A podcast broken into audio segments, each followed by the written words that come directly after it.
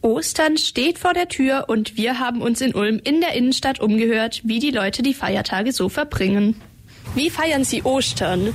Also an Ostern kommen unsere Kinder und ähm, wir machen es ganz gemütlich und traditionell, obwohl unsere Kinder erwachsen sind, wollen die noch, dass man ihre Osternester versteckt. Wir fahren zu Oma und Opa nach Magdeburg und verbringen da unsere Zeit. Zu Hause mit meiner Frau, gemütlich. Wir werden in die Kirche gehen, schön essen und erholen.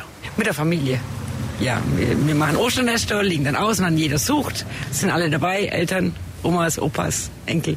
Mit meiner Freundin. Genau, ganz entspannt mit Freunden, Freunden. und mit Familie. Ja, genau. Meine Frau hat am Ostermontag Geburtstag. Da brauchen wir ja mindestens drei Tage als Vorbereitung. Und wir fahren dann in das Schloss und feiern Mittagessen und den Geburtstag. Ja, zu Hause mit meinem Sohn. mit meinem Sohn und meiner Enkelin. Zu Hause mit der ganzen Familie.